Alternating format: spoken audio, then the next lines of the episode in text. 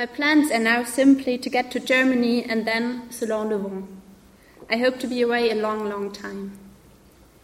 So schrieb Beckett vor rund 80 Jahren zu Beginn einer Reise, die ihn 1936-37 durch Deutschland führte und von der man lange Zeit wenig wusste. In sechs Monaten bereiste er 19 deutsche Städte und füllte währenddessen sechs Notizhefte, die sogenannten German Diaries. Mithilfe dieser Tagebücher heften wir uns in der nächsten Stunde an seine Versen und folgen den Spuren des jungen Beckett durch die junge deutsche Diktatur. So Katharina Knüppel vom Literaturbüro Freiburg über die German Diaries. So heißen die unveröffentlichten Werke von Samuel Beckett, als er 1936 Deutschland bereiste. Mark Nixon, ein Herausgeber von Becketts letztem großen unveröffentlichten Werk, stellte zum ersten Mal Auszüge aus den German Diaries im E-Werk vor. Radio Dreikland war mit dabei. Nixon wird als einer der beflissensten Beckett-Kenner in der akademischen Welt gesehen. Die Veranstaltung fand im Rahmen des einwöchigen Festivals Fail Better Beckett at 111 über Samuel Beckett statt. Anlass war der 111-jährige Geburtstag des irischen Schriftstellers. Becketts bekanntestes Stück war Warten auf Godot. Um dieses ging es aber nicht auf dem Festival. Der Fokus lag auf den German Diaries.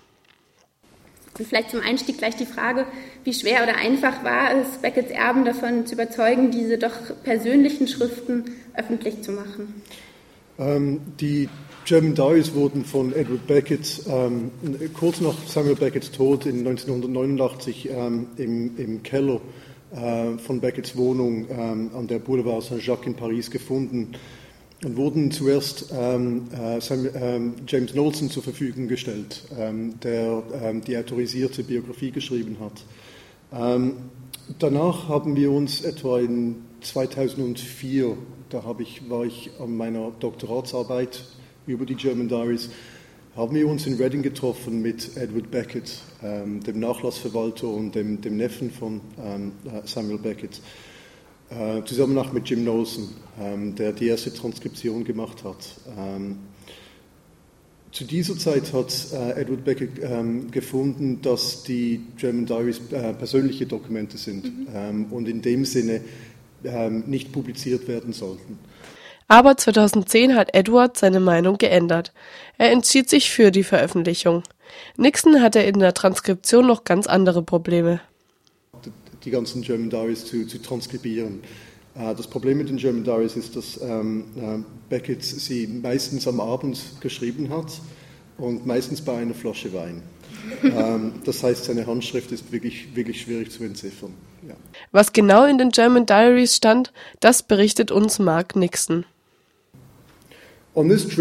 Auf dieser Reise, wie wir schon gehört haben, hat Beckett ein Tagebuch geschrieben, die sogenannten German Diaries.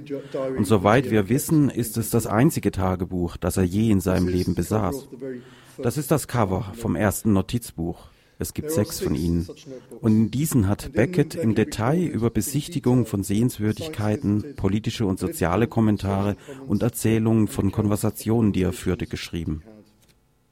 Und dabei wurden die Notizbücher Becketts für etwaige Situationen verwendet.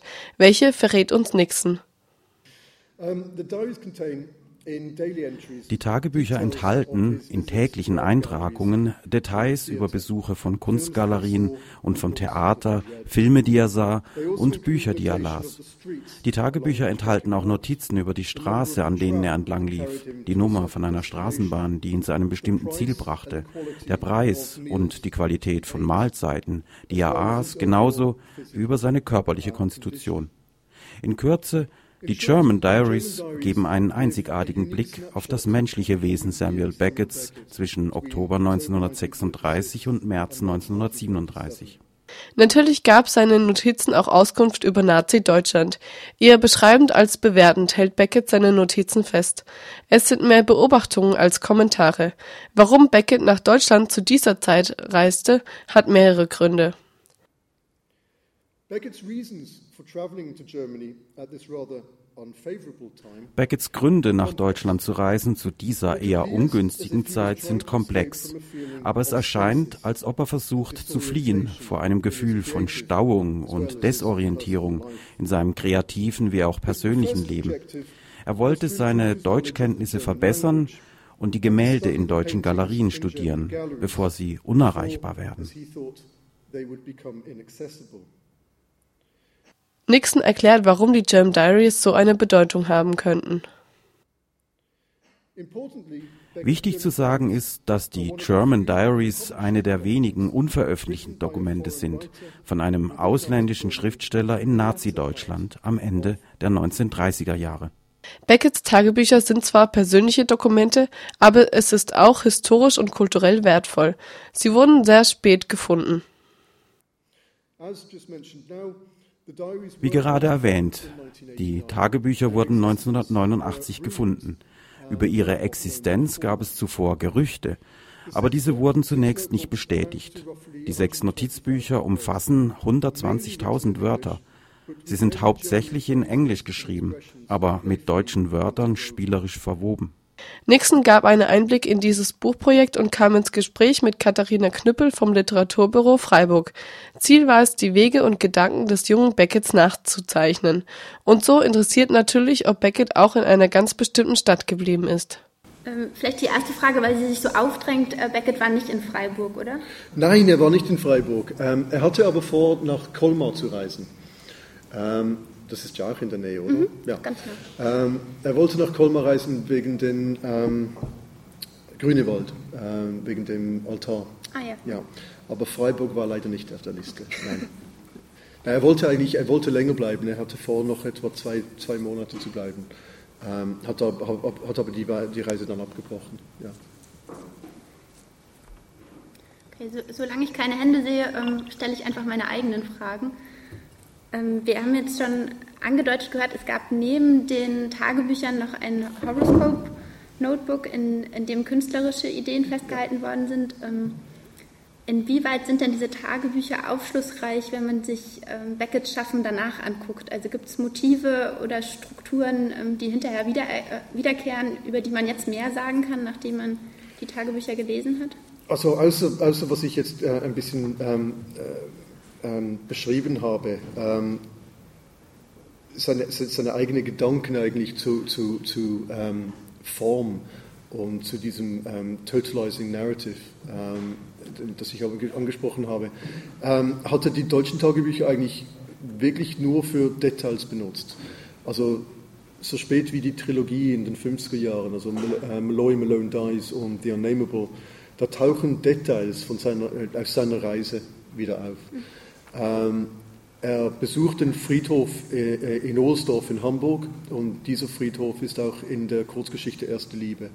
Ähm, das heißt, er benutzt Details, ähm, aber in, in, im größeren Sinne habe ich das Gefühl, dass es eher so bei, bei diesem, dass es um Diskurs geht, mhm. dass, er, dass er seine Form ändert. Ähm, vor der Reise nach Deutschland ist, ist, ist Beckett vor allem von Joyce beeinflusst. Das heißt, ähm, er schreibt mit vielen, vielen Referenzen etc. etc. Ähm, nachher wird er ähm, kürzer, minim, äh, minimalistic. Mhm. Und das kommt zum Teil wahrscheinlich schon auch von der Schreibweise, äh, wie er in den deutschen Tagebüchern schreibt. Er kürzt ab. Und er sagt sich immer wieder, äh, ich, äh, er soll nicht so, so ausgiebig schreiben, er soll, mhm. er soll prägnant schreiben. Das heißt, vom, der, der, der Schreibstil der Tagebücher beeinflusst auf jeden Fall seine Schreibweise in seinen Werken nachher. Ja. Mit viel Hoffnung, so Nixon, sollen die German Diaries 2018 in einer kritischen Version im Surkamp Verlag erscheinen, spätestens aber 2019.